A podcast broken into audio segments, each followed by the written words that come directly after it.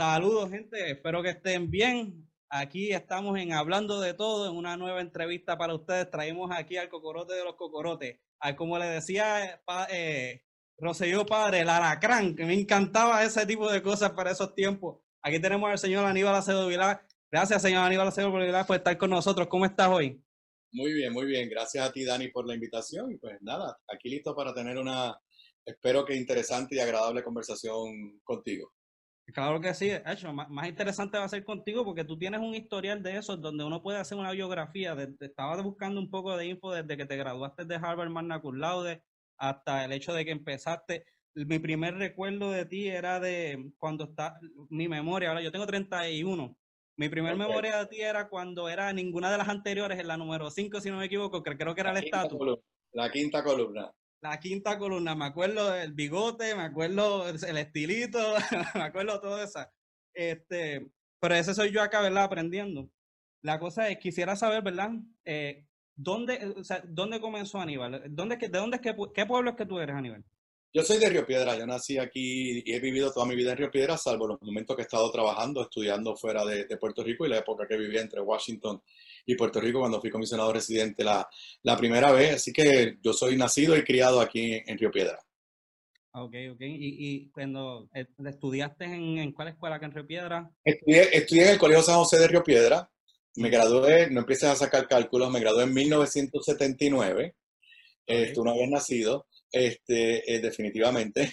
No, no, no, todavía. Y entonces de ahí me fui directo a la YUPI, hice el bachillerato en ciencias políticas en la YUPI, me quedé en la YUPI, hice eh, en la escuela de Derecho eh, en la YUPI, y entonces de ahí trabajé un año en el Tribunal Supremo de Puerto Rico con el entonces juez asociado Federico Hernández Denton, que después, años después, acabó siendo juez presidente. De ahí es que entonces voy a Harvard y hago la maestría en Derecho Paso un año también como oficial jurídico del juez Levin Campbell en el Tribunal Federal de Apelaciones en Boston. Y ahí me regreso a Puerto Rico y un poco pues empiezo mi carrera en el servicio público y luego en, el proceso político. Ok, o sea, ¿siempre tuviste esa tendencia de político? Bueno, es que yo vengo de una familia, mi papá fue senador por el Partido Popular en 1964 a 1968, o sea que papi sale senador cuando yo tengo dos años nada más estuvo en el Senado un cuatrenio, pero pues en mi casa se hablaba, se respiraba, se comía, se bebía política. Eh, y yo siempre supe, no te puedo decir en qué momento, pero yo siempre supe dos o tres cosas. Número uno, que iba a ser abogado, que quería hacer, estudiar leyes. Y en segundo lugar, que en algún momento me iba a interesar y iba a entrar a los procesos, a los procesos políticos. Ok, y, y, ya tú nunca llegaste a pensar que, o tenías esa ambición de que ibas a llegar a la gobernación, comisionado residente, que aquí todo el mundo sabe que esos son como que los, los top tier en Puerto Rico. Mira, yo no te puedo decir en qué momento uno piensa que lo puede lograr, pero no sé ni, los, eventos, o sea, los eventos se fueron dando de formas inesperadas. Este, o sea, por ejemplo, cuando tú te recordabas de la quinta columna, yo pasé a presidir el Partido Popular en 1997. Yo tenía apenas 35 años, nada más llevaba cuatro años de legislador y yo jamás pensé que yo iba a presidir el Partido Popular en ese momento. Mucho menos pensé que iba a haber un plebiscito y que íbamos a acabarle votando con una cosa que se llamaba ninguna de las anteriores, que la gente me dijo que estaba loco. Y nos dijeron que no había forma de ganar eso. Y pues lo logramos. Y esos, esos eventos sí empezaron a abrirle a uno las puertas y en algún momento en ese proceso uno dijo, oye, espérate, a lo mejor pues si sigo teniendo los logros que estoy teniendo eh, en estas diferentes posiciones. Yo, por ejemplo, jamás pensé en aquel momento, en el 2000, yo corrí para comisionado residente, tampoco estaba en mis planes correr para comisionado residente, pero se dieron una dinámica dentro de mi partido, el Partido Popular Democrático, que entendí que debía hacerlo un poco similar a lo que está sucediendo ahora. Yo, pues, hace 3, 4 años atrás, no, tú me hubieras preguntado y jamás te hubiera dicho que iba a estar otra vez en una papeleta, y mucho menos para comisionado residente, pero se dan los eventos y en la medida que uno siente que puede servirle a su país, pues, pues asume, asume los riesgos, porque después de todo, cuando tú te postulas como candidato, estás asumiendo eh, grandes, grandes riesgos. Llevo 12 años que no estoy en una papeleta. En ese tiempo, pues he escrito libros, he dado, doy, un curso en la Escuela de Derecho de la Universidad de Puerto Rico, lo he dado en la Inter y en la Católica lo di una vez también. Eh, tenía un programa de radio todas las mañanas, eh, publicaba blogs, eh, podcast, o sea que me mantenía activo en, los asuntos del país, haciendo también un poco lo que le da la gana a uno en el sentido de que no tenía compromiso, pero a finales del año pasado decidí hacerme disponible para, para comisionado residente. Ok, perfecto, porque no sé, no sé cómo será, ¿verdad? En, en, ese mundo donde ustedes se pueden estar hablando y todo eso, pero me imagino que el hecho de que pues, Jennifer González está ahora y con ese tipo de participación que ha tenido y este gobierno que ha habido ahora y todo eso, pues me imagino que se abre la oportunidad a alguien querer, ¿verdad? Con más experiencia y por la vasta experiencia que sé que tienes, ¿verdad? Pues me imagino que, que te pones ahí para el servicio público pero yendo, eso, eso, eh, que post vida gobernador es algo que quiero tocar después contigo, incluyendo algo que todos mis panas me han preguntado, que quieren que te pregunte, que es, ¿cómo te sientes con ese vasito rojo? Pero eso vamos ahorita. Aquí, Mira, ah. están vacías las manos. Ah, no, no, no. Eso, eso, está, eso se nota, que están vacías. Esto es lo que está lleno aquí, ¿verdad? En, en el intelecto. Pero nadie puede negar el impacto que has tenido en ese sentido. O sea, déjame decirte que aquí en Puerto Rico la política es bien emocional eh, y, la, y la humildad de la gente es bien importante que ellos se vean representados de esa manera, más bien a, a, otras cosas, a otras circunstancias que a veces nosotros no entendemos, me incluyo. Y el hecho de que sentir, si alguien va a decir quién es uno de pueblo, la gente rápido va a tener que decir Aníbal. O sea, ah, sí, yo vi a Aníbal una vez con unos pantalones cortos saliendo del toral de qué sé yo qué rayo. Rápido vienen y me dicen ese tipo de cosas. Este, pero en esto de las primeras, ¿verdad? Eh, empezando y sobre la política, las tendencias de la política, para llegar a ser presidente, o sea, no, no esperabas que eso pasara, pero fue algo, además de, de, oportunidad, es algo que es difícil, es algo que eh, está es, viable para, para personas que tal vez no tengan esa preparación.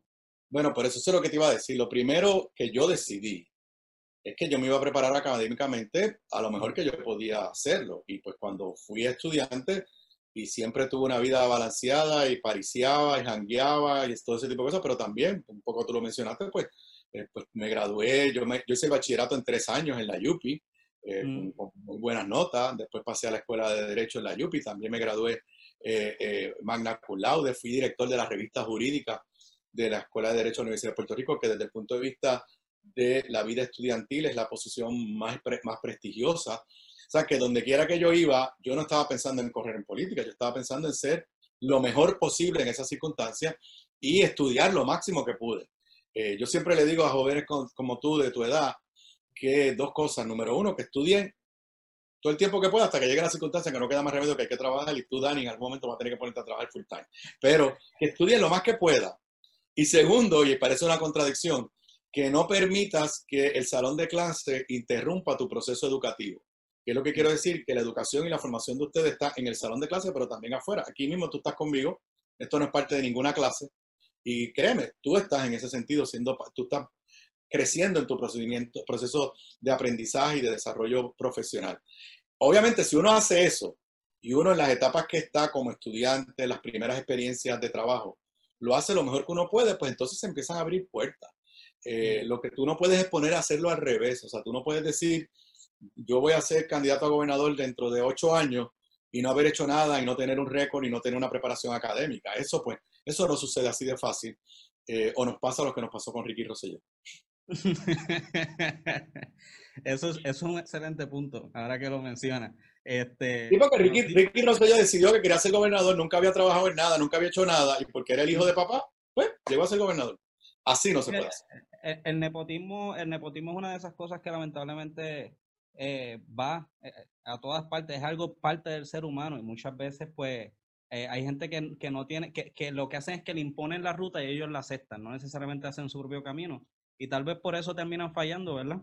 Este, Pero, ¿verdad? Más allá, entonces vamos a esa, esa primera campaña de elecciones entiendo que la campaña para lo del plebiscito es una campaña como tal, pero no es una campaña como tal tuya, eh, personal, es una campaña de, una idea. la primera campaña, eh, ¿verdad? Eh, sería para legislador. 1992 corrí para representante por acumulación. te voy a hacer aquí un par de cuentos. Yo, obviamente, vivo orgulloso de mi papá, que en paz descanse, y de mi mamá también, pero en la escuela superior y la universidad yo era Aníbal Acevedo. Yo no sabía el segundo apellido, ¿no? y ya yo era abogado, ya yo trabajaba para Hernández, para Hernández Colón en Fortaleza, cuando decido que voy a correr para el representante por acumulación. Y fui a ver, antes de hacer ningún anuncio público, fui a ver a varios alcaldes del Partido Popular, obviamente, para decirle, mira, estoy pensando correr para representante por acumulación. Y ahí fui a visitar, a, el paz cáncer ya murió, a un extraordinario alcalde de San Germán que se llamaba Jorge Alberto Ramos Comas. Y no se me olvida, fui un sábado a su casa y él estaba acostado en una hamaca así, hablando conmigo, y ya él me conocía, obviamente. Y sí, quería que yo corriera y me dice, Aníbal, ¿cuál es tu segundo apellido? Yo le digo, Vilá. Mm. Un apellido raro. Y me dice, pues de este momento en adelante, tú eres Aníbal Acevedo Vilá. Yo me le quedo mirando y me dice, porque Jorge Alberto Ramos, hay muchos en Puerto Rico. Jorge Alberto Ramos, coma, solamente hay uno. Y desde ese momento yo aprendí esa lección y pues ya políticamente, y ya todo el mundo me conoce como Aníbal o, Acevedo, o Acevedo, Acevedo Vilá. Eh, así que son, son experiencias que son, y, rápido cambié toda mi campaña. En vez de ser Aníbal Acevedo, mi campaña fue Acevedo Vilá. Y esa primera campaña fue de darme a conocer, cogí calle que se acabó, porque yo era un joven 1992 acaba de cumplir los 30 años. El Partido Popular, Hernández Colón decide no correr. Ahí es cuando corre Victoria Muñoz. Eh, y, no, y no fue fácil. No fue fácil esa primera, esta primera eh, campaña. Y una vez que salí electo, pues apliqué la misma norma que en los demás lugares que había estado anteriormente. Fui representante a la Cámara, el Partido Popular estaba en minoría, pero me empecé a destacar como el que leía todos los documentos, hacía el trabajo profundo, fiscalizaba cuando había las vistas públicas, estaba preparado para hacerle las preguntas a los testigos y eso pues me fue abriendo, me fue abriendo, abriendo puertas. Ok, eh, y, acá haciendo un paréntesis, ¿verdad? ¿Tú dirías que hay mucha diferencia ah, siendo todavía, este, ¿verdad? Que no sabría, no podemos predecir, ¿verdad? El futuro, ¿verdad? Pero en esos tiempos la política era un poco distinta y aún también estaba arriba el PNP, ¿verdad? Cuando fue desde el 92. Entonces tú entras bajo el, eh, el partido de opositor de, minoría, ¿verdad? No, no, recuerdo ahora mismo si el Senado o la Cámara era popular para el tiempo. No, no, todo, no, no, Pedro Rosselló lo ganó todo, mijo, todo, todo. y Romero, Barceló, Romero Barceló era comisionado residente. sí, estoy poniéndome un poquitito atrás. O sea, que eh, del 92 al 96 estábamos hablando de que estabas en, en, esa minoría este, que no debió haber sido fácil. Eh, pero me imagino que, que te, te, sacó Gaya, porque el hecho de tener que estar a la defensa. Yo soy zurdo y yo sé lo que es tener en, contra todo el mundo, hasta los pupitres los he tenido en contra toda mi vida. Y pues uno, uno saca garras, ¿verdad? Como, como quien dice. Y me imagino que eso te puló, te, te hizo como que en esos cuatro años, de 31 a 34, ya, me hizo ganar, político.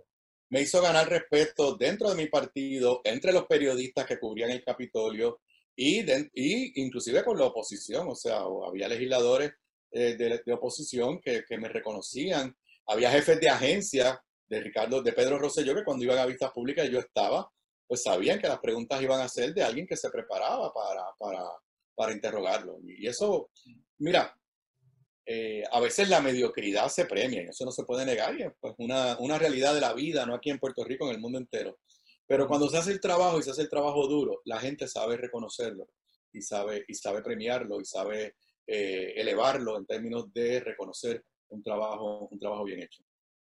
Eh, sí, bueno, yo, eso de la mediocridad también es como te lo venden. A mí me han sabido vender limones par de veces y, el hecho de la política, yo creo que una de las diferencias, no me acuerdo quién fue el gran si fue eh, Aristóteles, no me acuerdo que decía, que la democracia, uno de los grandes problemas que tenía es que tú no puedes hacer eh, eh, el más popular necesariamente pues líder, porque vas a tener ese tipo de situación donde a veces la gente son engañadas por estos anuncios que, que ahora uno puede verlos de, otra perspectiva, ¿verdad? Pero en esos momentos teníamos anuncios donde te vienen y te enseñan en blanco y negro y ya por eso la gente lo pone mal. Mucha relación pública, como quien dice. Hoy en día, ahora más bien son por las noticias que pueden salir en los medios y la gente tiende a estar un poquito más informada, o eso pensamos, porque la desinformación está igualmente de grande. Este, pero, pero ustedes, pero, pero Dani, la generación de ustedes tiene unas herramientas que no tuvo mi generación cuando yo tenía tu edad, que es esto que tú estás haciendo aquí. Sí. O sea, eh. el Internet y las redes sociales, o sea, la combinación de esos dos elementos le han dado un poder a la generación tuya y a los que vienen después mm. que jamás lo tuvo ninguna generación en el mundo entero. O sea, que Claro. tú, con simplemente a mandar correo electrónico, insistir, estés hablando con un exgobernador y que yo entienda que participar en tu podcast es algo importante. Eso hace 20, 30 años atrás jamás hubiera ocurrido. Lo más que hubiera ocurrido es que tú por poco me jalas en el teatro de la UPI cuando vino Bernie Sanders, me contaste fuera del aire. Pero, Sí. o sea, esto, esto es un instrumento que ustedes, eh, esta generación, y que nosotros estamos aprendiendo a usarlo, porque yo hago podcast, tú sabes que yo manejo mis redes sociales, este, estoy en todas las redes sociales, pero, pero yo no nací en esto, o sea, yo me he ido educando, ustedes nacieron en esto, y Mm, esto es un, es un poder extraordinario eh, que les da a ustedes la nueva, la nueva, las nuevas generaciones. Claro, los que las, las que las queremos y sepamos aprovechar, porque siempre están Claro. en, en todo el sentido, pero sí, eh, eh, en ese sentido creo que sí, y maybe hay gente que tal vez no quiso ver el periódico o no quiso ver el anuncio o no quiso ver las noticias, pero le dio la gana de ponerse a ver nuestro podcast y de repente vienen y se encuentran Sí. con este hombre y dicen, ¿sabes algo? Me cae bien, yo pensaba que era esto, pero él es, un, él es una persona como cualquier otra, ¿verdad? Porque es que e- e- ese es uno de los sentidos que te quería decir con lo de la política. Cuando es algo que tiene que ver con popularidad, pues realmente la pelea a veces limpia es imposible que se den. Rápido alguien va a tener que tirar un golpe o alguien va a tener que estar diciendo o difamando otras cosas simplemente porque, porque es la manera, incentiva eso, es lo que yo pienso. Claro está, también hay que decir que, no me acuerdo si el mismo el que decía, es la peor de, la, de, la, de, la, de los sistemas que tenemos, pero es el, el único que tenemos, como quien dice. No, no, es, yo, yo, no, es, no es el peor de los sistemas, es, es imperfecto, la democracia es imperfecta, pero es lo mejor que nos hemos inventado Exactamente. para organizarnos como sociedad, o sea, eh, es, es imperfecta, Mm. imperfecta, pero es lo mejor que nos hemos inventado para organizarnos como sociedad y en ese sentido pues hay que, hay que tratar de todos los días eh, fortalecerla. Ok. Nada, moviendo un poquito acá, ¿verdad? Yendo a, eres, te, te moviste de senador, eres comisionado residente. Yo recuerdo la foto del nuevo día, creo que después de las elecciones te fuiste a correr jet ski con los nenes tuyos y, y salió la foto que estabas súper feliz porque ganó el popular, ganó gobernación, que ganó Sila, ganó comisionado residente, que fuiste tú, ¿verdad? Este, o sea, que, que como te digo, los top tier eran de ustedes, éramos rojos, si tú te acuerdas de yo corriendo jet ski, tú eres medio junkie de la política entonces. Sí, sí, no, tú no tienes idea. No ok. tienes idea. Yo tenía que tener, para ese tiempo yo tenía que tener como 11 años. 10, Ok, 11 por años. eso. Sí, y recuerdo, creo que eh, la primera, una de, la- de las revistas que estaba leyendo, creo que era en inglés, estaba hablando sobre la primera eh, gobernadora, mujer electa en Puerto Sí, Rico. Y estaba leyendo sobre eso y también estaba hablando sobre, pues, sobre ti. Y pues yo creo que ahí te, ense- te, te enseñaban esa foto y todo eso. Buena memoria, eh, es buena memoria más que nada. Las cosas buenas que te impactan son buenas. La cosa es, eres comisionado residente en un momento dado donde está Bush en el 2000, el cual era republicano. Este, entiendo que, que eres demócrata, ¿verdad? Sí, sí, siempre, siempre me he identificado con el Partido Demócrata. Y es una de las razones por las que estoy corriendo para comisionado residente, porque me parece absurdo que en Mm. este momento Puerto Rico esté representado por una republicana en Washington, Jennifer González, que no solamente es republicana, se pasa haciendo campaña a favor de Donald Trump. Y eso para mí me parece que es algo inconcebible y es una de las cosas que me motivó a lanzarme al ruedo político otra vez. Sí, porque ahí, ahí sí puede, si pudiera hacer el paréntesis sobre eso, yo diría, oye, Jennifer González puede seguir apoyando el partido, pero no necesariamente tiene que apoyar al presidente. Este, muchos republicanos, o Ron Paul, o, em, este, este, bueno, todos los que le tiran, porque es que hoy en día para tú ganar, ganar popularidad, muchas veces lo que tienes es que hablar mal de Trump, este, pero tú sabes, desde de, de, Ted Cruz hasta Chris Christie, la única razón que los llevan a las noticias hoy en día es para que puedan hablar cosas y basura de Trump cuando estuvieron en el mismo escenario para el debate político. Pero este, ella, puede, ella podría haber hecho darse a respetar en ese sentido un poco más y nadie lo quita. Pero entonces, siendo demócrata, entras en, como comisionado residente en el año 2000 con Bush, el cual tenía, el cual, ¿verdad? Era una, después de esa carrera tan difícil, supuestamente, ¿verdad? Difícil con Al Gore, lo que pasó en Florida, tan decisivo, pues termina siendo él.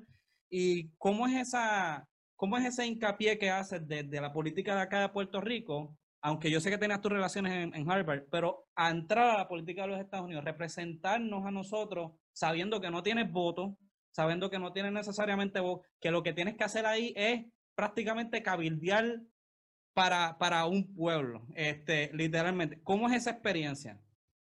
Mira, tú, tú, tú convences a la gente con tus argumentos y con tu seriedad, y con tu seriedad. Eh, yo, como tú muy bien dices, eh, el presidente era George Bush, George W. Bush. Eh, la Cámara de Representantes en la que yo estaba era republicana. Por dos años en ese periodo el Senado estuvo en manos de los demócratas, después lo, lo perdieron. Y yo te puedo decir, por ejemplo, cuando yo llego es el momento de que se tiene que cumplir con la decisión de sacar la Marina de Vieques y pensábamos que un republicano como Bush se iba a echar para atrás. Pues uno simplemente pues, se prepara para hacer los argumentos, los argumentos serios, sustantivos, de por qué aquella era la decisión eh, correcta y logramos que Bush respetara lo que ya había decidido Bill Clinton anteriormente y eventualmente se fue la Marina. Yo estaba en Washington cuando ocurren los actos de septiembre 11 de las Torres Gemelas. Pensamos que iban a echarse para atrás en lo de Vieques usando eso de excusa y logramos, aunque eran republicanos, porque, mira, si algo yo aprendí, la política norteamericana es difícil y tiene muchos intereses encontrados, pero lo mismo que te he dicho toda la vida, de todo a través de mi vida, respetan cuando tú vas con seriedad y vas con argumentos. Y yo hice relaciones extraordinarias con demócratas y con republicanos. John Boehner, que después pasó a ser presidente de la Cámara Republicana, en aquel momento presidía la Comisión de Educación. Y Ted Kennedy, que en paz descanse, presidía la Comisión de Educación en el Senado. Y, George Bush hizo de educación su prioridad y fue cuando se aprobó la ley que se conocía como No Child Left Behind. Mm. Puerto Rico era discriminado en cuanto a los fondos federales que se recibían para educación. Y yo dije, ok, si van a reformar la educación, este es el momento de acabar con el discrimen. Entonces yo establecí relaciones personales de amistad que duraron, en el caso de Ted Kennedy hasta que él murió, y en el caso de John Boehner hasta el día de hoy. Entonces, John Boehner le da unos chavitos adicionales a Puerto Rico en la ley de reforma educativa, no Charles Behind, pero no le da trato igual. Yo voy donde Kennedy. Y en el plano personal, Kennedy me dice, ok, y me da la mano. Yo te voy a poner aquí en el Senado que se acabe el discrimen en los fondos de educación para Puerto Rico. Pero me dice, pero tú tienes que ir a convencer a los republicanos en la Cámara. Y yo fui en privado a hablar con John Boehner, que era el presidente de la Comisión de, Educación que te dije. ¿Sabes lo que me dijo Boehner? Ok, esto es lo que vamos a hacer. Cuando el proyecto venga del Senado, tú no se lo vas a decir a nadie. Porque si mis amigos republicanos se enteran que te estoy dando un montón de chavos ahí para Puerto Rico, van a pelear conmigo. Cuando el proyecto quede aprobado finalmente, entonces tú lo dices al mundo entero. Y efectivamente, Kennedy me dio sus palabras, John Boehner me dio su palabra, yo me quedé callado y cuando el proyecto se aprobó en Cámara y Senado, ¡boom! Anunciamos que había el trato igual para Puerto Rico. De allá para acá, esa es la única legislación que se ha aprobado en el Congreso que le da trato igual a Puerto Rico. En, en salud no lo hemos logrado, en fondos de SSI, en los demás no lo hemos logrado. Y se logra con comunicación, con tú explicarle a la gente, con tú trebarle los argumentos. Y de ahí pues pude este, trabajar con republicanos y demócratas. Obviamente hubiera sido más fácil si me hubiera tocado un presidente demócrata y un Congreso demócrata, que es lo que yo espero que me toque en enero del año que viene, ah, que tengamos un Congreso demócrata y un presidente demócrata. Ese escenario no lo viví, pero, pero tuve la experiencia de lograr cosas con un Congreso republicano y un presidente republicano. Eh, y, y esta es una pregunta ya un poquito más personal, ¿verdad? En tu experiencia, siempre he querido saber si hay muchos de estos senadores que verdaderamente piensan que es más viable el hecho de no dar fondo o trata igual a Puerto Rico, porque eso es ellos, ellos su pensar, o es porque es el pensar de sus constituyentes, y si sus constituyentes, los cuales tienden a ser a veces racistas o piensan en eso de los taxes y lo que sea, ¿verdad? Eh, ellos vienen y dicen, yo tengo que crear un face que ellos vean que yo estoy haciendo lucha para no entregar dinero mucho a otras personas, para que ellos sigan votando por mí, o ellos son más inteligentes, eh, eh, o, perdón, ellos son verdaderamente tan, tan discriminantes como se ven. Es, una combinación de todo, eh, Dani. Mira, ahí hay, hay, de todo. Primero, ideológicamente, los republicanos no creen en estos programas. No creen ni para sus propios distritos. O sea, si tú dejas a los republicanos solos, cortan todos esos programas de asistencia a la pobreza. Así que ellos ideológicamente no creen en esos programas. Así que si no creen en esos programas, tú decirle que se los aumenten a Puerto Rico va en contra de su pensamiento ideológico. Esa es una. Dos, y en algunos casos, pues hay elementos de discrimen contra Puerto Rico y lo estamos viviendo en este momento bajo la presidencia de Trump. Nadie puede negar que hay una política de discrimen contra todo lo que no sea americano blanco, porque no es americano, americano blanco. Así que eso está, eso está ahí. También hay un elemento de desconocimiento, de que no entienden, no saben cuáles son las realidades, las necesidades de Puerto Rico y conlleva un proceso, un proceso de educación. Y a tono con lo que hablábamos ahorita de, de Jennifer González, y de algunos momentos darte a respetar. Te voy a hacer otro cuento. Estoy haciendo muchos cuentos y si tengo que parar, me avisa. Hazme todo lo que tú quieras. Ok, cuando yo era comisionado residente, todos los años se tiene que aprobar en el Congreso, es una cosa bien técnica, pero es una legislación no controversial que le devuelve a Puerto Rico como 200 billones de dólares del arbitrio que pagan en Estados Unidos por el consumo del ron que se produce en Puerto Rico. Es una cosa que se hace todos los años, nunca es controversial. Y de momento, este año, el proyecto estaba estancado, yo me imagino que habrá sido como el 2002, por ahí. El proyecto estaba estancado en el Senado. No lo aprobaban y no lo aprobaban. Hay una tradición en el Senado que un solo senador se le puede sentar encima un proyecto. Es una tradición de ellos, son como unos, unos caballeros así. Y yo empecé a averiguar qué pasó. Que en Puerto Rico, no tenía nada que ver con el Congreso, en Puerto Rico se había aumentado el impuesto que se le pone a las cervezas americanas para proteger la medalla. Entonces, este congresista republicano era de un estado que producía una cerveza americana que se vendía mucho aquí. No voy a decir los nombres. Ah. Y entonces él pues, dijo, yo no voy a aprobar esos dineros para Puerto Rico porque en Puerto Rico le están poniendo un impuesto a las cervezas americanas para proteger la local. Y yo lo fui a ver a su oficina, era republicano, obviamente. Mm. Y lo traté de convencer mire, esto no tiene una cosa, no tiene que ver con la otra, que ya es la legislatura de Puerto Rico y la cerveza pues crea los empleos en Puerto Rico. Ah, no, no, no. ¿Sabes lo que yo le dije? Me paré en la oficina, en la puerta y le dije, pues, senador, haga lo que usted tiene que hacer. Pero yo me voy a encargar que en Puerto Rico todo el mundo sepa que la cerveza tal le quitó 250 millones de dólares a Puerto Rico a su presupuesto, a la educación y a la salud. Hágalo, que todo el mundo va a saber que la cerveza tal fue la que hizo eso. Adivina lo que pasó. Al otro día me llamaron de la cervecería a decirme, no, no, no, tranquilo, se va a aprobar el proyecto. Porque uno se tiene que dar a respetar. No, sí, a, nombre de tu pueblo tienes que darte a respetar. Acá, acá entre tú y yo, ¿eso hubiera sido un bluff o hubiera hecho eso en serio? Claro que lo hubiera hecho. si me iba a tumbar 250 millones de pesos. Sí, pues ya tú sabes a Puerto Rico. Te ibas a ver como un Claro que lo hubiera hecho. Claro que lo hubiera hecho. Okay. a veces uno que quiere que, le hagan el blog porque entonces uno sabe que, sale ganando a veces un poco más. Bueno, eso, te digo, 24, duró, duró 24 horas porque me llamaron. Me dijo, mira, tranquilo, el senador va a dejar que se apruebe el, proyecto de Puerto Rico. Y así fue. Okay. Eso, acá, ¿verdad? Málame por la ignorancia, ¿eso es lo que se le llama un filibuster? Sí, en el Senado eso es lo que llaman un filibuster.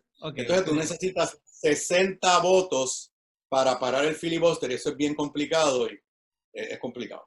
Es claro, porque es que la burocracia es lo que lleva más. Yo, yo, diría que la burocracia aquí es menos que la burocracia allá. Uno, uno, cuando yo era pequeño, me acuerdo que decían, tanto en la radio, lo que sea, ah, porque allá afuera las cosas lo hacen al momento, allá afuera no se ponen a estar peleando tanto. Y yo fui creciendo con esa mentalidad y de repente me pongo a ver los medios, me pongo a ver la historia. Mira, yo soy bien fanático, como dije de esto, pero la historia de los republicanos y los demócratas o sea, ellos con tal de llevarse a la contraria cambian completamente de, ideales. Tú podías decir que... El, Congreso, el Congreso en gran medida está diseñado para evitar que las cosas pasen.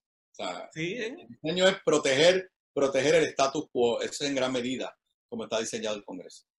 Eso sonó a Bernie, un poquitito salió de Bernie ahí, pero vamos a eso ya mismo. Entonces, oye, pues eres comisionado residente, la decide que no va a, lanzar de nuevo, ¿verdad? O una, una carrera de nuevo por, por cuatro años más.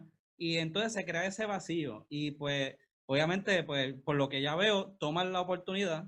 Y con esa oratoria, mi madre, que saludos a mi madre, ella siempre dice, ese hombre tiene una oratoria Dos cosas mi madre dice, ese hombre tiene una oratoria y la vez que estabas bailando salsa con tu señora esposa después de haber ganado gobernación, esas dos, porque en mi caso son populares, lo tengo que admitir. Este, pues, este, nada, eh, esa oratoria increíble que tienes, pues me imagino que los cogiste a todo el mundo y dijiste, ok, yo puedo ser la oportunidad, yo puedo lanzarme y yo creo que tengo una verdadera oportunidad de ganar. Ah, este, ¿cómo, ¿cómo se da esa discusión? ¿Lo pensaste? ¿Simplemente aprovechaste la oportunidad? ¿Le preguntaste a tu esposa si quería estar en eso? Porque el, escrutinio es estúpido. Ese, eh, obviamente ya yo era comisionado residente y ahí no te voy a negar que pues, el próximo paso en algún momento probablemente iba a ser correr para la gobernación, pero yo no esperaba que Sila no corriera. Yo estaba allí en Washington y yo me sorprendí, igual que se sorprendió el resto del país, porque ya no me dijo nada, cuando sale la noticia de que Sila no va a correr para la reelección. Quizás ahí pues no tienes que repasar las notas de historia. Originalmente Sila decide no correr y escoge de dedo como candidato a la gobernación a el hijo de Hernández Colón, el amigo José Alfredo Hernández Mayoral.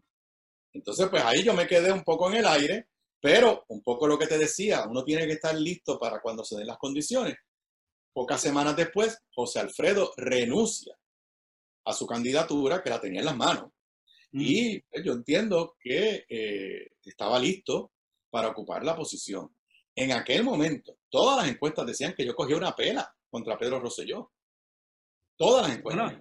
Pero yo entendía que, que, si hacía el trabajo y llevaba la campaña, y ahí, pues, por ejemplo, eh, los debates que yo tuve, que es de donde sale lo del alacrán, este, pues, en gran medida me dieron la oportunidad de que el país me conociera desde otra perspectiva y me llevaron a una apretada victoria. En esas elecciones de 2004, donde lamentablemente no tuve ni Cámara, ni Senado, ni comisionado residente. O sea, yo era gobernador, pero estaba en minoría. Recuerdo esas elecciones también Recuerdo este, que también eh, Roselló estaba, se entendía que estaba como que poseído por la idea de querer volver. Este, yo me recuerdo que él hizo que, que representantes se salieran por el área de allá de un, no, de Arecibo, un senador de Arecibo, o sea, yo le gano, él nunca me reconoció que yo lo había ganado, nunca. Yo, me llevó al tribunal, todo tuvimos que resolver en Boston, yo le gano. Tú sabes que en mi toma de posesión, no fue ningún legislador del PNP. Una cosa nunca antes vista. Mm. Este, fueron pocos alcaldes del PNP, pero ninguno los dejaron ir. Eh, eh, y entonces él hace que renuncie a un senador del PNP en Arecibo y coge el puesto de Senado y trata de gobernar desde el Senado mientras yo estoy en la fortaleza. Esa es la historia. Eso recuerdo, recuerdo. Recuerdo inclusive que en una de las noticias este, salía que hasta Maga le dijo, mira, cálmate, este, porque estás demasiado. Eh, recuerdo la campaña que él tenía y recuerdo bien, ¿verdad? Porque es que también hay que ponernos en el mindset de que estamos hablando del 2004. Rosselló acaba de salir y tenía todo el gobierno corrupto que él no sabía. Él no sabía de nadie. Entonces llegamos, eh, llegamos a la gobernación, llegamos a la fortaleza, ¿verdad? Eh, ganas esa, esa candidatura. Recuerdo, para ese tiempo todo el mundo veía la Comay y recuerdo que le abriste las puertas a la Comay. ¿Cómo olvidarme? Yo nunca había visto la fortaleza. Yo, yo creo que nadie nunca había visto con una cámara bien, algo bien bonito, ver cómo era la fortaleza por dentro y tú le abres la puerta. Eres, en ese sentido de lo que te digo, donde mucha gente aprecia que eres más de pueblo.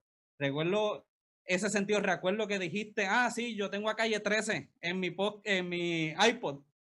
Y yo, ya, diablo, este hombre, ¿verdad? Para ese tiempo yo estoy entrando en la edad para votar. Todos mis amigos están en esas también. Este, sabemos que te tenemos de gobernador. Para esos tiempos también pasan muchas cosas, como que se pone lo del TAS y otras cosas por la situación económica. Después de eso, pues vienen un montón de cosas, ¿verdad? Que, que supuestamente te están haciendo un caso, que saliste no culpable, que un montón de cosas pasaron en tu vida, ¿verdad? Y termina eh, tu gobernación, ¿verdad? con ciertas cosas que no se pudieron cumplir porque, pues, como mismo dijiste, tenías la situación donde este, tienes todo en contra, ¿verdad? Tienes comisionado residente, que si no me equivoco era Fortuño. Fortuño. Este, y entonces tienes cámara y todo eso. Diría, ¿cuál, sería el mejor logro que hiciste o que podrías decir de lo que estamos orgullosos de esos cuatro años de tu vida? Mira, hay varias cosas que me siento orgulloso. Una, decir siempre la verdad. Óyeme, eh, dije la verdad, yo fui el que primero anticipé que la crisis presupuestaria que tenía Puerto Rico, lo, dije, y no, lamentablemente la Asamblea Legislativa, la Cámara de Representantes no, no quisieron escuchar lo que estaba, lo que estaba, lo que estaba diciendo. Yo eh, me siento muy orgulloso, por ejemplo, de establecer unos programas bien exitosos para el control o reducir la deserción escolar en nuestro mm. sistema público. Establecimos un programa que se llamaba Programa Casa, que fue extremadamente exitoso, rescató montones de jóvenes eh, que habían abandonado la escuela, se corría con entidades sin fines de lucro y todavía yo me encuentro papás o jóvenes que me dicen, Yo me gradué gracias al programa CASA. Hace unos días se celebró en el periódico El Nuevo Día y hubo varios artículos sobre los 10 años de Mayagüez 2010, los Juegos Centroamericanos. Los Juegos Centroamericanos fueron en el 2010 cuando Fortuño era gobernador, pero toda la inversión en infraestructura deportiva, en infraestructura de carretera, en infraestructura de parques, de áreas recreativas, del área oeste, se hizo bajo mi administración, con grandes sacrificios, logrando invertirlo, invertir en esa área. Eh, en el tema de, por ejemplo, de desarrollo económico, nosotros somos la primera administración que comienza a hablar de crear un nicho en Puerto Rico de eh, ingeniería aeroespacial. Ahora hay varias fábricas, incluyendo eh, en el área de Aguadilla. Eso comienza bajo mi administración. Así que hubieron varios elementos, pero yo en uno de mis libros tengo los cálculos. A mí no me aprobaron prácticamente ninguna de la legislación que yo propuse. Prácticamente ninguna. A mí no me aprobaban los presupuestos que yo proponía. Así que en ese sentido, pues uno, ¿qué se pudo haber hecho si hubiera tenido una Cámara y un Senado popular? Pues eso nunca, nunca, nunca lo sabremos. No, nunca sabemos, pero maybe, maybe, ¿verdad? Las la circunstancias, porque es que hay que también entender, y lo que mucha gente no ve es que nuestra economía está ligada con la de los Estados Unidos. Y en esos tiempos también la economía de los Estados Unidos se fue hacia abajo. Ah, no, no, a mí me tocó en el 2008, en mi último año, me tocó la caída de, de todo el sistema bancario norteamericano. El, precio del petróleo, mira, el precio del petróleo, que anda como por 50 pesos el barril, en el verano del 2008 estuvo en 145 dólares y la gente decía que era yo que le estaba subiendo la gasolina y la luz eléctrica. Sí, sí, sí, siempre, esa es la cosa con ser líder, tú eres, eres culpable de todo, como quien dice. Claro, claro, y hay que asumir la responsabilidad, no se puede negar. Claro, este, la cosa es, ok, pues estuviste en la gobernación, tuviste tus logros, esa, esa, esa, esa manera, ¿verdad? De, de, que siempre te llevó a estar en esa y tener esas experiencias. Solamente una cosa quiero preguntarte en tus tiempos de la fortaleza, porque es una cosa que nuestros amigos me decían, y yo no sé si eso es cierto. ¿Es cierto que como gobernador salías algunos domingos a caminando de la fortaleza a una cafetería a darte un cafecito y ibas saludando a la gente? No, yo lo hacía acá, no todos los días, pero no domingo. En la semana, vamos a hacer el anuncio, había un Starbucks frente a, en la plaza del de, de, la, de, la, alcaldía. Y yo salía caminando sin avisarle a los escoltas, se volvían como unos locos detrás de mí, caminando al Starbucks. El, te puedo decir que lo hacía dos y tres veces en semana en Fortaleza daban buen café, pero simplemente tú salir a tomarte un café en un Starbucks, igual que trataba de por las tardes eh, hacer una ruta de yoguear eh, por el área del, del, viejo, del viejo San Juan. De vez en cuando iba a algunos restaurantes con mi esposa, eso era un poquito más complicado, eh, pero yo siempre traté de, y una cosa que sí, en esa época mis hijos eran estudiantes de escuela superior, mi hijo jugaba fútbol, soccer, mi hija se graduó de escuela superior ya cuando yo estaba terminando, pero también estaba en escuela superior. Las actividades de mis hijos eran sagradas. Y yo creo que yo no me perdí ni un solo juego de soccer de mi hijo Juan Carlos. Y mis hijos, donde quiera que estudiaron, y después mi hijo estudió en la Yupi, ya yo no era gobernador, pero en ningún lugar, en ningún lugar los han tratado diferente a cualquier otro joven. Obviamente cuando yo era gobernador, pues habían unas precauciones, porque son los hijos del gobernador. Pero yo trataba de mantener ese balance entre la vida común y corriente que se supone que lleve cualquier padre con pues, las responsabilidades de, de, la, de, la, gobernación. Y creo que es algo que, que, mis hijos, a pesar de los sacrificios que conlleva la política para la familia, me lo han agradecido toda la vida. Sí, porque, bueno, yo recuerdo, cuando, eh, ese fue mi primer voto, aquí lo voy a admitir, mi primer voto fue por ti. Y me acuerdo que estaba con todos mis amigos y después fuimos al lugar de campaña y todo eso, todo el mundo estaba chillando goma y de repente me pasa un chamaquito con una bandera de, del PPD con un tipo como que era gigante ahí en la parte de atrás siguiéndolo y me viene y me dicen, ese yo creo que es el nene de Aníbal que está festejando aquí con todo el mundo, como que a ver si gana. Yo digo, pues, hermano, que se nota que, que pues son vilas, ¿verdad? Son vilas en ese sentido. Este, mira, entonces, yendo ahora, tuviste, eh, me diste 14 años fuera, ¿verdad? o sea, de, la última vez que estuve en una papeleta fue en el 2008 y ahora en el 2020, 12 años. Ok. Eh, eh, en este ambiente político que estamos viendo, no tan solamente pandemia el año 2020, las cosas se han estado poniendo mal desde mucho antes. Este, el ambiente político en los Estados Unidos es más polarizado cada vez más. lo cual eso o se abre para dos cosas, o para muchas oportunidades o para mucho ley y orden, como le gusta decir a ese rubio, y tratar de guardar ciertas cosas. Ahora, tú eres de Bernie Sanders, yo soy de Bernie Sanders. Este, llegas a ganar, ¿verdad? Eh, si, si llegas a ganar a comisionado residente ahora para representarnos allá con los demócratas, estarías trabajando directamente con Joe Biden, el cual, pues, yo tengo muchas cosas en contra y estoy seguro que tú también y podemos estarlas discutiendo por un buen rato, pero solamente digamos que no es el mejor, que no era la mejor opción que teníamos, pero es la opción que tenemos. Y pues, exacto, yo estoy bien loco por saber a quién va, él va a coger de VP, a quién él va a coger de vicepresidente y yo estoy loco por saber quién va a ser. Él dice que va a, ser una mujer. ¿A quién tú quieres? No, va a ser una mujer, ¿a quién tú quieres? Pues, pues en verdad está difícil. Quisiera alguien que fuera del área de la rama de acá, más, de Bernie. Este, eh, pero a la hora de la verdad sé que los republicanos van a tener, eso le va a dar mucha excusa a los republicanos a que no terminen. Yo sé que Biden va a ganar como quiera, pero vamos a tener a una persona que es muy polarizante.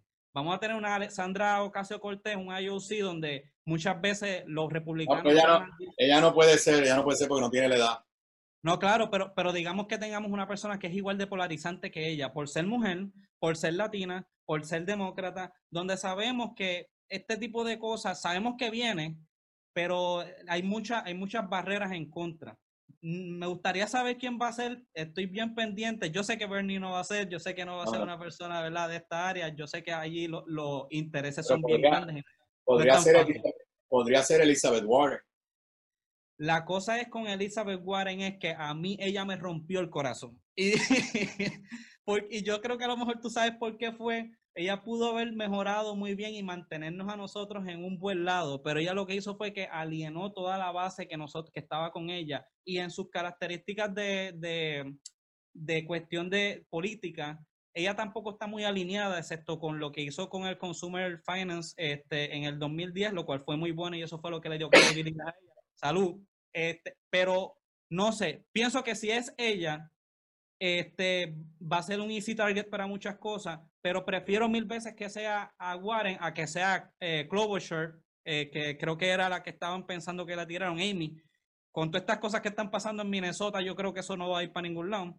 Este, hay que ver, hay que ver, eso está bien, bien, bien interesante cómo va a ser, pero sabemos que eso es lo que va a, dirigirnos, ¿verdad? En este futuro. Yo sé que probablemente Pelosi se queda, yo, yo sé que las elecciones de ella, eh, de la Cámara son en el 2022, ¿verdad? No, no, allá son cada dos años, en el 2020 otra vez. Ah, ah bueno. cada dos años.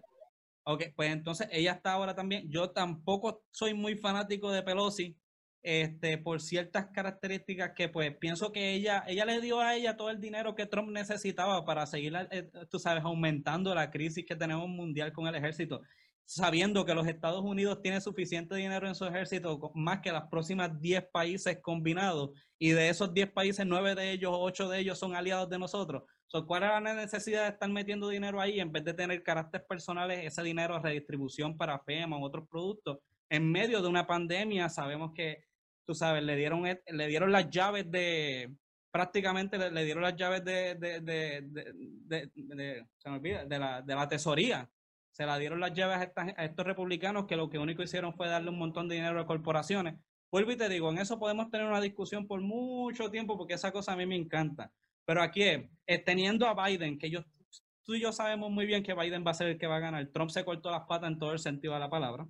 Este, teniendo a Biden, teniendo a Pelosi, Todavía no sé cómo sería en el Senado. Eso sería bien tricky, porque en estos cuatro años el Senado demócrata, eh, aunque es minoría, lo único que ha hecho es criticar bobamente cosas de Trump. No le tiraron directamente al grano, que es lo que a la gente le interesa hoy en día. Esto de los medios, podcast, eh, la gente se, se e, está mucho más informada que antes. Ya no, las cosas no van con platitudes y mensajes bonitos. Ahora tú tienes que ir directo al grano con lo que voy a hacer o lo que me interesa hacer. Y pues yo pienso que cuando la gente vea o empiece a estudiar un poco más de estos personajes que ahora mismo están en el poder, porque estamos en una pandemia, no hay más nada que hacer, se van a dar cuenta que tal vez nunca fueron las mejores opciones. Yo sigo pensando que gracias al Internet y las comunicaciones y a las redes sociales es que tenemos a un Bernie Sanders. Bernie Sanders jamás hubiera sido escuchado en, los 80, pero ahora mismo mira todo lo que logró. Estoy de acuerdo. Sí, y pues vamos a ver, ¿verdad? ¿Cómo proyectas? Si eres comisionado residente, ¿tienes alguna póliza o tienes algo pensado atacar desde el primer día que sabes que tiene, tienes ahí? Bueno, hay, hay, que atender varias cosas a la misma vez, no una cosa nada más. Por ejemplo, yo creo que si ganan los demócratas como esperamos, y tú acabas de describir, y si ganan los demócratas el Senado, que hace un año atrás parecía imposible, pero ahora hay cierta posibilidad, hay que sentarse con Raúl Grijalva, el congresista que preside la Comisión de Recursos Naturales, para ver si podemos legislar para empezar a quitarle poderes a la Junta de Control Yo quisiera eliminar, pero ah. por lo menos respaldar el proyecto de ley que tiene el Grijalva, que le devuelve los dineros a la YUPI, que, le, establece unas normas de conflicto de interés, que ordena una auditoría de la deuda. A eso, eso hay que hacerlo inmediatamente. En segundo lugar, una propuesta que ya estoy trabajando desde afuera, que es lograr que el Congreso apruebe un nuevo incentivo contributivo para atraer el sector de la manufactura y de las farmacéuticas a Puerto Rico. Quiero que sepas, Dani, que esa, esa iniciativa está cogiendo fuerza y no te sorprendas si en las próximas semanas te enteras de noticias eh, en, esa, en esa línea. Obviamente no se va a aprobar en este momento con un Congreso republicano y con esa fricción entre republicanos y demócratas, pero si los demócratas ganan, esa va a ser una de mis, primeras de mis primeras eh, prioridades de cara, de cara al futuro. Y obviamente, pues temas como el discrimen en los, en los fondos de salud, que no se ha resuelto. Eh, se logró una extensión por tres años, pero en el próximo Congreso vamos a tener que atender eso. Eso para, para mencionarte cosas de momento inmediata. Cosas más a largo plazo, mm. hay que iniciar una campaña de educación de por qué debemos eximir a Puerto Rico de la ley de cabotaje. Y ahí tienes otra gran diferencia entre este servidor y Jennifer González. Jennifer González mm. defiende las leyes de cabotaje. Y entiendo que eso lo pagamos tú y yo, nosotros de nuestro bolsillo. Somos una isla, todo nos llega por barco de Estados Unidos. Así que ahora, eso no se va a lograr de un día para otro, pero hay que empezar eh, a trabajarlo. Así que ahí te menciono rápidamente algunas de las áreas que van a ser prioridad, prioridad para mí y donde hay una gran diferencia entre este servidor y Jennifer, y Jennifer González. Jennifer González cree en la ley de cabotaje, yo creo que nos deben exhibir. Jennifer González no ha respaldado el proyecto de ley de Grijalva para quitarle poderes a la Junta, yo lo respaldaría desde el primer día que llegue, que llegue allí. Jennifer González no cree en darle un incentivo contributivo especial a Puerto Rico para traer la inversión en manufactura y crear los empleos, particularmente que necesita tu generación. Yo creo firmemente en eso y son algunas de las áreas que ya estoy empezando a trabajar desde antes de llegar a Washington. Pues, Vamos a ver Vamos a ver qué pasa en estas elecciones, ¿verdad? Porque por lo que veo hay que primero ver si llegamos a las elecciones, como va este año. Una última cosa, ¿verdad? Eh, ¿Tienes algún mensaje que quieras enviar eh, al pueblo de Puerto Rico en estos momentos bajo, ¿verdad? Tanta incertidumbre bajo la pandemia. Bueno, eh, que, que, hay que cuidarse. O sea, esto anda suelto. Mm. esto es peligroso, peligroso de verdad hemos sido víctimas de un virus, pero también hemos sido víctimas de la incompetencia de Donald Trump y de la incompetencia del gobierno de Puerto Rico. Fíjate, si Donald Trump no hubiera insistido en que se abriera la economía a destiempo, Florida, que tiene de gobernador a un republicano que Jennifer González ayudó a que saliera, y y es un retrógrado de la línea de Trump. Y Florida está hoy en una crisis por culpa de Trump y del gobernador republicano, quien, vuelvo y repito, Jennifer González ayudó y fue a hacer campaña para que saliera electo. Y la crisis de Florida se refleja entonces en la crisis en Puerto Rico por la cantidad de gente que viven, los puertorriqueños que viven en la, en la Florida. Así que mi primer mensaje es que se cuiden, que de verdad tomen todas las medidas de precaución. Esto es un asunto serio. Las últimas tres semanas los casos se están disparando, las hospitalizaciones se están disparando, las muertes me preocupan porque eh, los otros días fueron 10, 8, 2, 4. así que tengan que tengan mucho cuidado. Pero que hagan como estás haciendo tú, manténganse activos en los temas políticos. El 9 de agosto hay una primaria en el PNP y una primaria en el PPD. Yo les invito a que salgan a votar. O sea, esto es una oportunidad de ustedes decidir quiénes están en la papeleta de los dos principales partidos. Esto no es un asunto de los políticos. No te quejes después, el 3 de noviembre, si no están las opciones que tú quieres, cuando a lo mejor una de las opciones estaba en la papeleta del Partido Popular o en la del PNP, que lo dudo, estaba en la del, PPD y tú no saliste a votar a favor de esa opción que estaba, que estaba ahí. Bueno, bueno, pues yo espero que la gente que haya querido sacar y saber un poquito de ti haya aprendido un poquito de ti. Espero que todos se hayan sentido igual de complacidos en haber tenido esta gran conversación contigo. Te lo agradezco un montón por estar Gracias, Dani, éxito. Este, pues nada, en verdad, gracias a todos los que han estado con nosotros también viendo el programa y espero que nos sigan hasta la próxima. Esto fue Hablando de Todo.